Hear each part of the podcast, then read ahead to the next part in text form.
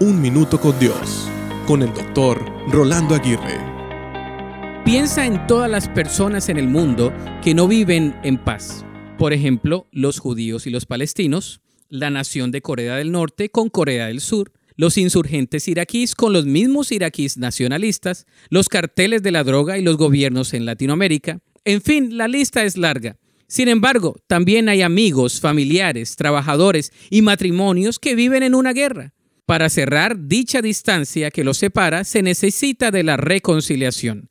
Para ser reconciliados, alguno tiene que tomar el primer paso y extender la mano. La Biblia dice que estábamos separados de Dios, pero ahora podemos reconciliarnos con Él porque Él tomó el primer paso. Esa es la realidad de la historia de toda la Biblia. Dios extendiendo su mano hacia nosotros. Gracias a su infinita gracia, podemos disfrutar de una relación restaurada con Él y de acuerdo a la Biblia también hemos recibido el ministerio de la reconciliación para compartir su gracia con otros. La palabra de Dios dice que bienaventurados son los pacificadores. Entonces, busquemos maneras de ser pacificadores, comenzando con una palabra de agradecimiento a Dios por el regalo de la reconciliación.